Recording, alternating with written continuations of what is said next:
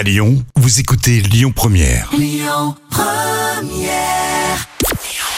Bonjour Rémi, bonjour Jam. C'est TF1 qui s'est imposé hier soir avec le film Tenet de Christopher Nolan euh, qui a attiré 3 millions et demi de personnes. Ça représente 20% de part d'audience. Euh, Derrière, on retrouve France 3 avec Inspecteur Barnaby. M6 complète le podium avec Capital sur la thématique du travail.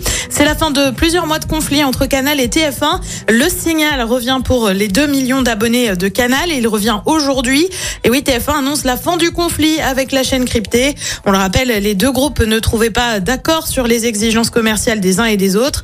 Derrière, c'est simple. Canal avait coupé le signal de toutes les chaînes du groupe TF1. S'ensuit une bataille judiciaire avec des référés, des audiences au tribunal. Finalement, tout ça, c'est fini. Les abonnés de Canal pourront donc suivre, par exemple, les matchs de la Coupe du Monde de foot programmés sur TF1. À noter que cette coupure a quand même eu des répercussions pour TF1 sur ses audiences, avec sur les deux derniers mois les pires audiences de son histoire. Et puis on a désormais les dates des concerts des Enfoirés après deux années sans public.